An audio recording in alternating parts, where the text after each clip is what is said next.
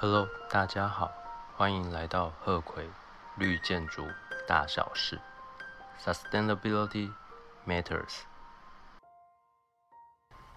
这一集我们要跟各位分享力的在五大领域当中的前四样，他们最常使用的九大评分项目类别。这里我先复习一下之前有说过的力的五大领域，或者我们称为。Project types 有五种，第一种是 BDC（Building Design and Construction，建筑设计及营造）。第二种是 OM 或者是 EBOM（Existing Building Operation and Maintenance，寄存建物维持和营运）。寄存就是已经存在的，那有时候我们就把它称之为旧建筑、老旧建筑。第三种是 IDC（Interior Design and Construction，室内设计及营造）。第四种是 Homes，小型住宅。第五种是 ND（Neighborhood Development，社区发展）。那刚讲的这五种当中的前四种，就是我们今天的主角。九个 Credit Categories，Credit 通常我们把它翻译成得分项目。或者是申请要件，通常我们会讲它就是要申请诗作的事项。至于九个 categories，就是它的大类别，我一个一个跟各位说明。第一个叫做 integrative process，整合的手法，它是在专案刚开始的初期，譬如说设计还是在草稿的阶段，就必须要召集参与的。各个单位的代表，那讨论说怎么达成 OPR（Owners Project Requirement，业主专案需求）。这里有两件比较重要的事情。第一个是关于能源，你需要做一个简单的能源模型，原本的名字叫 Simple Box，简单的盒子。毕竟在初期的时候，你的设计不会太妥善，可能就是一些简单的量体。那这里提到的就是说，把这些简单的量体做一个能源模型。再来第二个是水，在这个阶段你就开始注意到用水的系统。那刚才说的是第一大项目，叫 Integrative Process 整合手法。接下来第二项要说明的是 Location and Transportation 区域位置跟交通。简单的分为两个部分，第一个就是位置，就是你的基地选在哪里；第二个就是跟这个基地有关的交通事项，像是立的会非常鼓励你去使用一些曾经被开发过的案子，把它重新再开发一次，或者是说选在比较人口稠密的地区，因为它会有一些基本的道路啦、水管啦、电路啦、网路，你就不需要为了你这个案子再去架设一些新的。管线开辟新的道路过去。以交通来说，他会希望说你的停车位数量减少，类似半强迫使用者去用别的方式到达。最主要就是大众交通工具，公车啦、铁路啦、捷运啦，以及鼓励你骑自行车，甚至于还有走路。那这里我要提一个东西。它是指鼓励的车辆。以现在二零二零年三月底，抱歉，已经是四月初了。我们现在使用力的是第四版四点零，接下来四点一版的改变已经有释放出来了。四点零到四点一之间，对于交通的要求跟建议事项有调整，像是 Green Vehicles 绿色车辆，在绿色车辆当中，它包含了三种。第一个是电动车，第二个是自然气、天然气的车子，它用的字是 natural gas。还有第三个 propane，丙烷。可是，在新版的 V 四点一，把这三种只留下第一种 electric vehicle 电动车，另外第二、第三的天然气跟丙烷的车就被删除。我不是很确定背后的理由，但我认为这可能是因为这两种气体都有安全上的考量，所以被拿掉。接下来我们讲第三个得分大分类：sustainable sites，可持续的基地。在这里面提到了几个事项，像是如何减少你的 heat island effect，都市热岛效应。都市中间的温度会比都市外围来得高三四度，甚至再高一些，因为都市中心有非常多的汽车、人。建筑物、积聚，所以当中的热会比较高。那怎么去减少它？其实有不同的手法。在立德里提到了比较重要两个，第一个就是减少你的硬铺面。所谓硬铺面，就是类似我们常见的人行道那种下雨水渗不进去的那个，就叫做硬铺面。而我们鼓励的软铺面，就是类似于种花草的，或者是百分之五十以上开放的。植草砖，各位可能常常在一些停车场看到，就是你车子可以开上去，但是它上面还有一些土，还有一些草。这个就是规定说，每一个单位面积要有百分之五十是水可以透过去的。只不过这里我要说明一下，就是我曾经看过有些植草砖的做法，就是很随便，它下面就给你弄水泥，那就代表水根本渗不下去，那这个是很糟糕的行为。我刚刚讲到第一个是减少硬铺面，第二个跟它有关，就是雨水的管理。比较严重的情况下可能会淹水，原因之一是因为我们的排水系统不是那么的完善，可能很多的建筑物基地，它的水无法从自己的基地里面排走，就一定要透过外面的管线或是下水沟、地下道把它排走。那立的会鼓励你去正视这个问题。好就是雨水管理，再来还有一个我在台湾很少听到人在提的议题，叫做 light pollution，光污染。光污染我在书上念到的是，我认为有点遥远了，就是会影响到星空的观测，还有防止你附近的植物、树里面的动物栖息。但跟我们比较相关的。我认为是两件事情。第一个就是能源的浪费，毕竟钱是个人的，但能源是大家共有的。所以，当你浪费很多的能源在你建筑物上的外表的时候，其实是很可惜的事情。那第二个是安全，因为像我平常晚上会骑自行车或骑机车出去，某些店家它的外围会非常非常的亮。我印象比较深刻的，通常就是一些杂货店、卖场，还有卖机车安全帽的店。我不晓得为什么他们要用这么多的灯泡，或者是日光灯管来装饰自己，但我认为这个其实不太必要，毕竟会影响到安全。接下来我们讲第四个得分项目的类别：water efficiency，用水的效率。简单分为三类，第一个是室内的水，像是厨房的，然后洗手间的。那洗手间我们会提到，可能就是您会坐在上面划手机的马桶，那还有莲蓬头。不过有一个议题，我想特别提一下，叫做无水小便斗。这个东西顾名思义，就是你不需要用水，甚至于你用水去洗它，它下面的滤芯会坏掉。那刚好前几天做了 YouTube 跟这个有关的议题，就是有提到，我上网查了一些资料，包含我以前听到的，这里我可以说明一下。有些厂商会提到说，无水小便斗它每一个滤芯可以过滤多少的水，然后一年下来可以省一座标准游泳池的水量。可是我计算了一下，标准游泳池的水量是一百八十几万公升。但是在无水小便斗的商家，他们提出来资讯是八万多公升，这差异很大。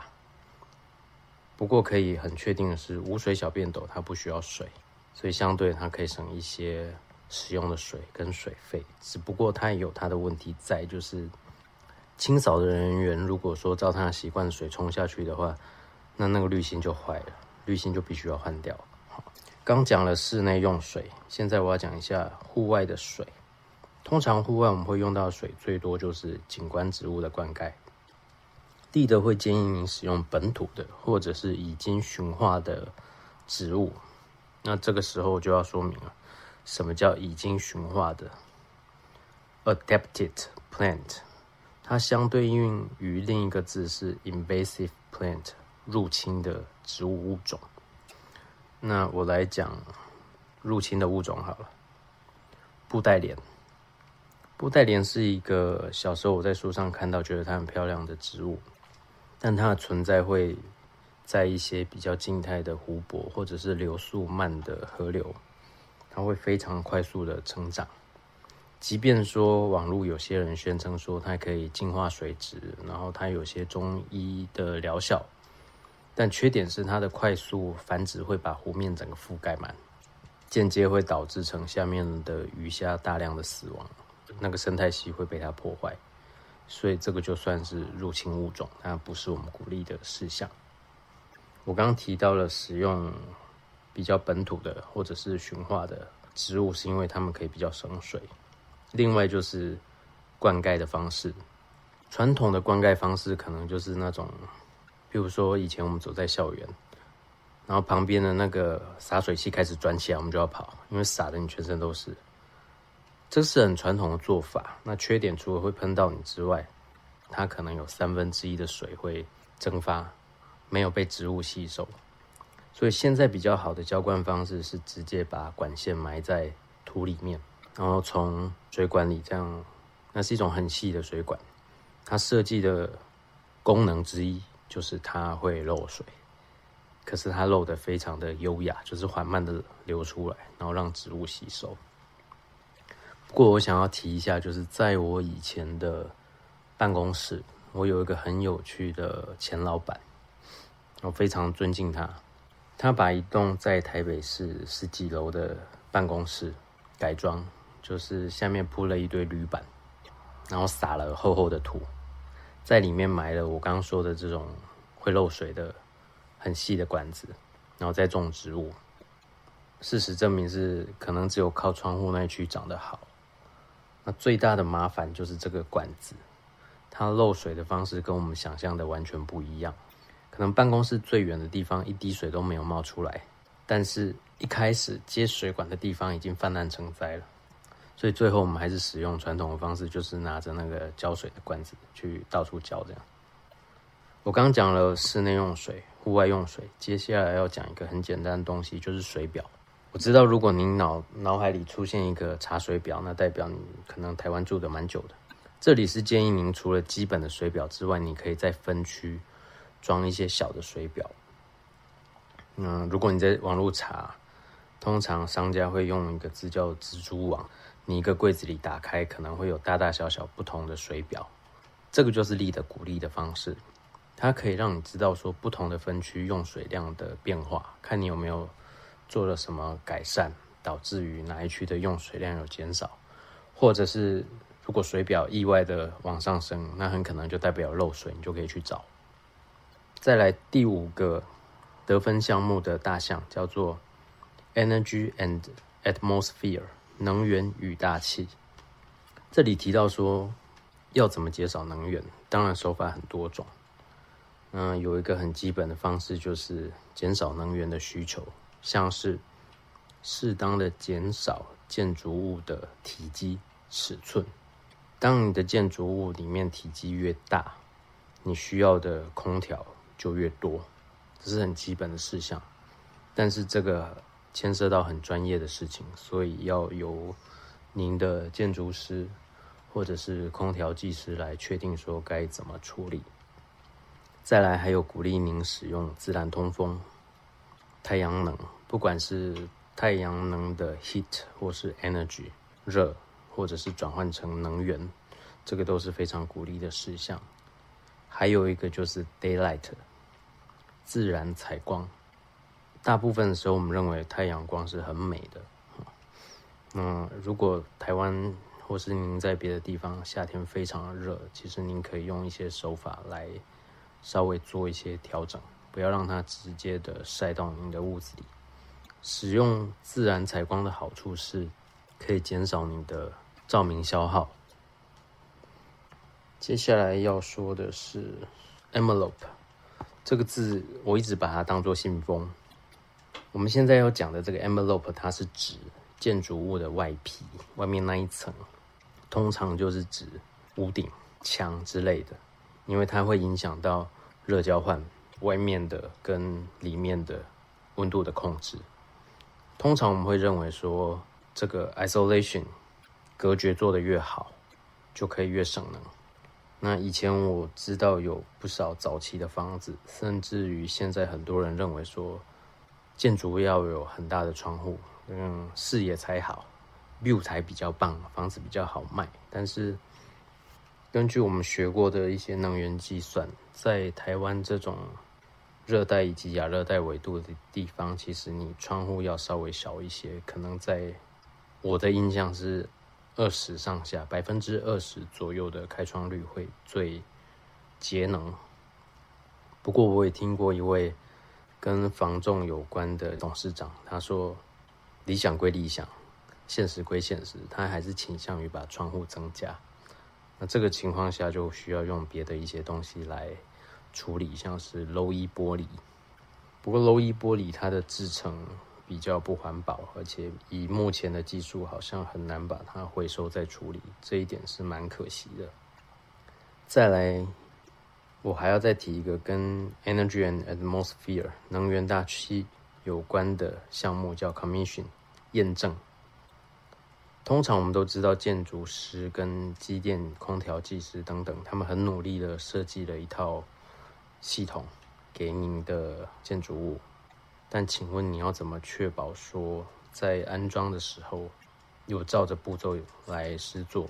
啊，最后的结果有没有到达满意的程度？所以就需要去验证说这些系统之后真正运行的状况怎么样，会比纸上谈兵来的有效。话说我现在正在纸上谈兵，啊，我们接下来要讲第六个项目，MR，Materials and Resources，材料及资源。建筑物有非常多的各式各样的材料。以立的的规范，它会有一个 default 预设值，就是如果你不知道怎么计算你的材料费用，你就直接把整栋的金额乘以百分之四十。立的鼓励你使用一些 eco-friendly 或者是 environmental friendly。的材料，中文就是对生态友好或是对环境友好的一些产品，像是可以从一些已经拆除或是正在拆除的建筑物里，去低价买进一些东西来改装。像我听过例子，就是去买木门，然后把它切切补补，这样做新的桌子来用。这第一个很环保，第二个是它非常有它的话题性，就是你可以把它放在公司的柜台或者是接待室，你就可以告诉大家说这个桌子就是这样来的，因为我们很环保。当然，这个项目还会鼓励您去做一些基本的回收，还有废弃物的处理。这里我简单提一下回收，就是因为力的这个系统是来自于美国，我也在美国住过一段时间。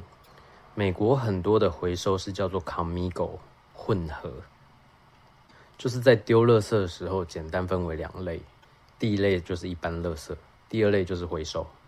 所以你就会看到纸啊、塑胶瓶啊、铝罐啊，有的没的可以回收的，全部都丢在一起，然后送出去。当然我们会觉得很奇怪，只是我在工地工作的时候，我曾经去问专门处理这个人员。他的回答是，并不是所有的材料都那么好回收。那我比较常讲的例子是洋芋片的盒子。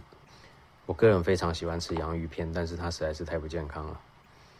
洋芋片的盒子它有很多种的组成，它的盖子是通常是透明的塑胶，然后包装有瓦楞纸，但是外面还有再敷一层东西，然后里面还有铝箔。还有一些涂料，所以这个东西是需要拆开来的，所以这个才需要由专业的垃圾处理、分类、回收的公司来处理。当然，最简单的解读就是美国人比较懒惰，他只知道说这可以回收，就把它丢在一起。第七个大项目叫做 Indoor Environmental Quality，室内环境的品质、温度、湿度、照明，还有一个很重要的东西叫做声音。温度我就不用提，大家都知道。湿度这个就，我认为可以讲一下。力的这个规范来自于美国，它建议的湿度值是百分之四十到六十。我曾经在前两三年常就是常坐飞机跑来跑去，我会随身带一个温度计跟湿度计。为什么我要这么做？是因为。我刚讲的力的预设值百分之四十到六十，这个湿度对于像我这种台湾长大的人来说太低，所以我去到那种环境，可能很快我就会流鼻血，因为太干燥，我鼻子受不了，甚至于我的皮肤就会开始痒，然后就需要擦乳液。听起来很娘，但是如果不擦乳液，我的皮肤就会干，就会流血。所以其实这个湿度要求。可能对亚洲来说需要去调整，这个例的也很清楚，但是他提到就是说四十六十是一个参考值。总之湿度不应该太高，不然第一个你会不舒服，第二个是你的家里的东西容易发霉，你的电器容易坏掉。我以前遇过学弟是去剪报的时候，发现自己的笔电的接电源的接头生锈，根本没有办法充电啊，像这个就是一个状况。照明，其实照明能说的不多，只是我想跟各位提一个，您可以考虑去 Google 一下东西。什么叫做颜色性？演是表演的演，色是色彩的色，颜色性通常会用 R A 来表示，大写的 R，小写的 A。数值一百代表是自然光，那数值越小，越偏离原本的颜色，那照出来就会比较奇怪。如果你拿这种光线来阅读的话，你的眼睛会非常的痛苦。声音，各位可能都有遇过那种非常吵的邻居，或是附近的住家同事，再不然就是汽车、机车呼啸而过。嗯，立德会对于声音的规范，其实绝大多数是跟学校有关。可是，在一般的居家当中，我们也会知知道说，声音会影响到你的舒适性。再来，还有就是，立的会强烈建议您在室内禁烟，甚至于户外窗户啦、门啦跟通风管附近二十五英尺，差不多就是七公尺之内，你不能抽烟。我认为这个规范非常的好，因为以前念建筑系的时候，教授给我们看一张照片，还蛮好笑的，就是一栋建筑物的屋顶，它有一个进气口。它放在建筑物非常旁边的地方，那后来又盖了一栋房子在它旁边，然后它的废气排出口就在那个进气口的旁边，就是你把别人家的废气引进来，给自己大家一起使用，所以立德会要求说，你如果要抽烟，请你滚到建筑物外面去，而且越远越好。那我本身从十四岁开始抽烟，抽了二十年戒掉了，以过来人的经验跟各位建议说，戒烟吧。然后我戒烟是很顺利，就是说不抽就不抽，就是这么简单。高级的打火机、高级的烟斗全部都卖掉。再来，我要提一个东西是 VOC（Volatile Organic Compound），挥发性有机化合物。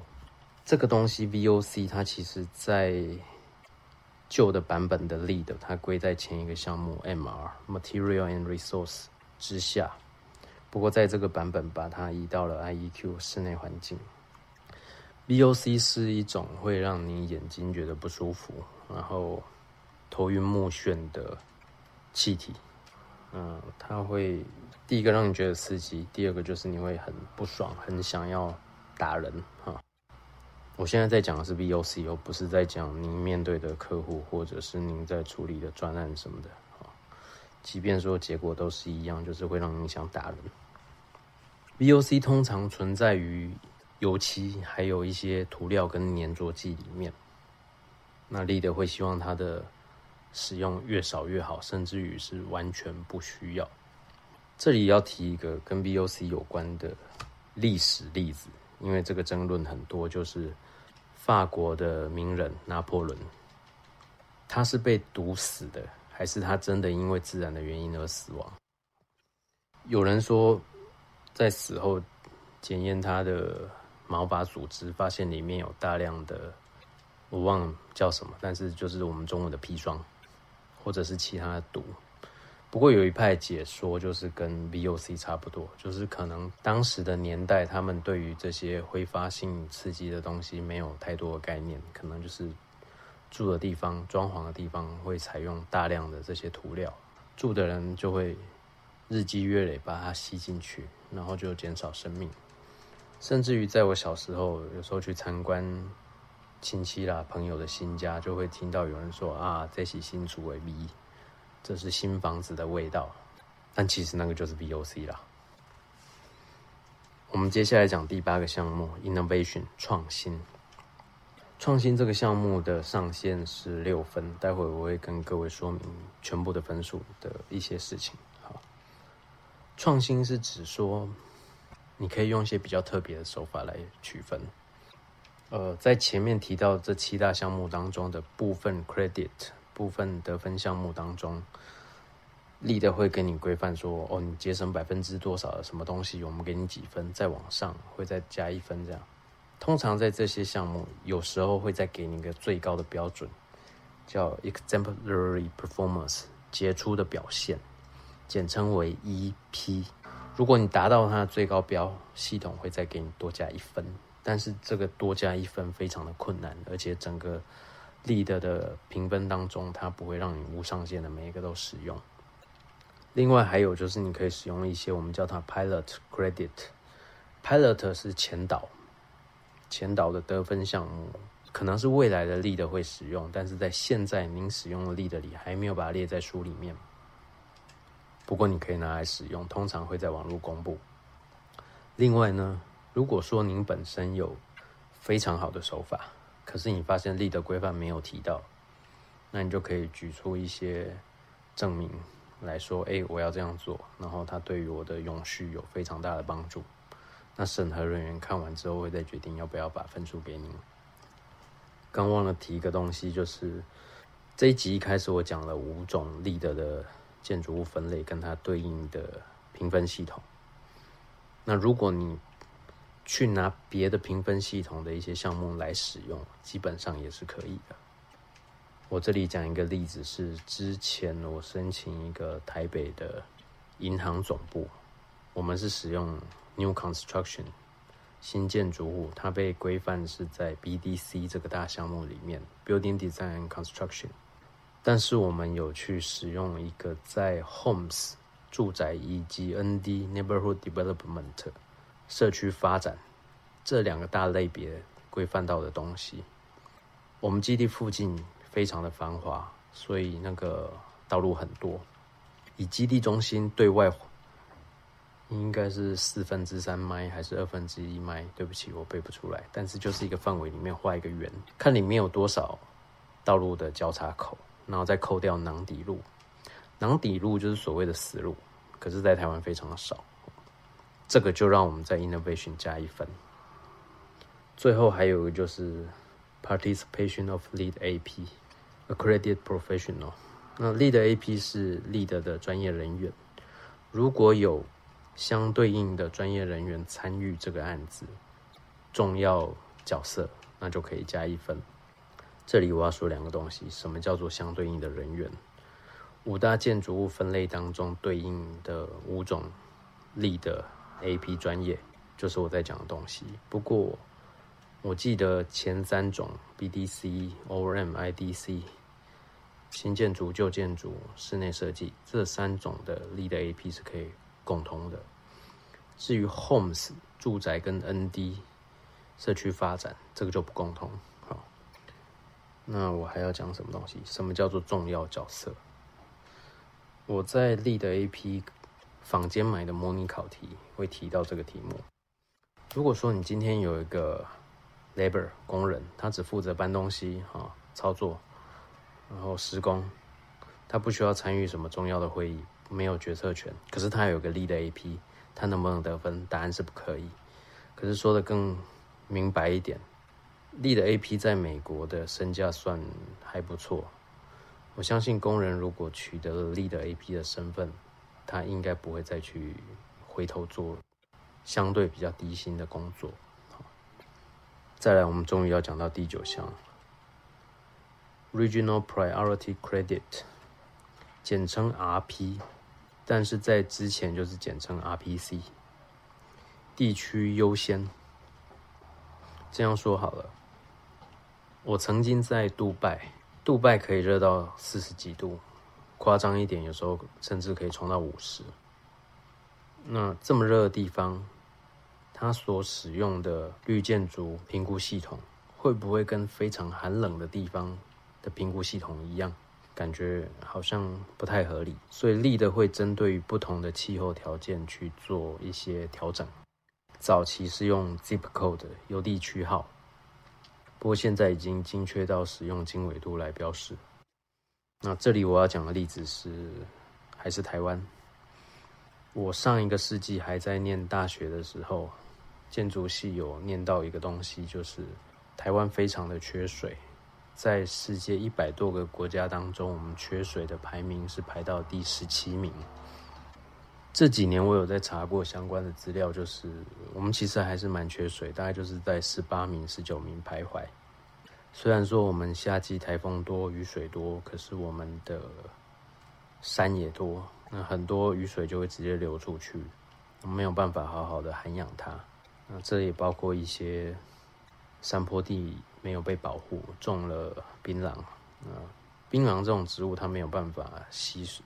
吸那个土，就是它根其实很浅，所以那个雨水下来，可能水会流掉，甚至于土也会流掉，就变成我们说的土石流。那平均下来，台湾每个人所能分配到的水量很少，比沙漠中的一些国家，像是沙地、阿拉伯还少。那立的在这个地区优先里，它就是会规范说，像我们今天讲的这九大类当中，其中第四类是 water efficiency，用水效率。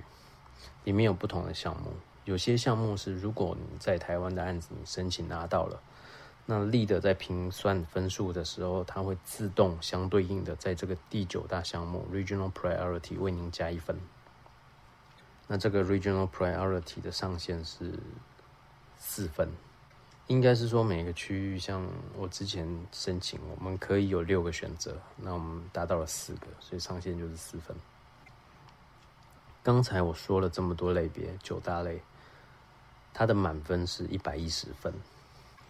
那我们再有取得的分数来评断，说你可以拿到什么等级的力的建筑物分类。四十分到四十九分叫做及格 （certified），就是你可以拿到一个力的标章，但通常在一些推销的文件上根本不会把你放上去，就是勉强及格的意思。再往上好一点，就是五十分到五十九分 （silver）。它虽然说是银级，银色，可是，在立德的一些标章上，你看到颜色是蓝色。待会我再说明为什么。如果你分数高一点，拿到六十分，甚至努力一点，拿到七十几分，你都是金级。刚才讲的是都是四十到四十九，五十到五十九，就是十分十分，但是够的，它占了二十分的 range。六十到七十九都是够的金级。你要拿到最高级、最困难的白金 Platinum，你要八十分以上。那 Platinum 白金，它的颜色跟 Silver 听起来就很像，所以 Platinum 通常会使用银色，甚至于有的版本是黑色。那 Silver 就被改成蓝色，就是这个原因。好，今天分享了九个 Credit Category。得分的大类别。感谢您的收听，下一集见。贺魁绿建筑，大小事，Sustainability matters。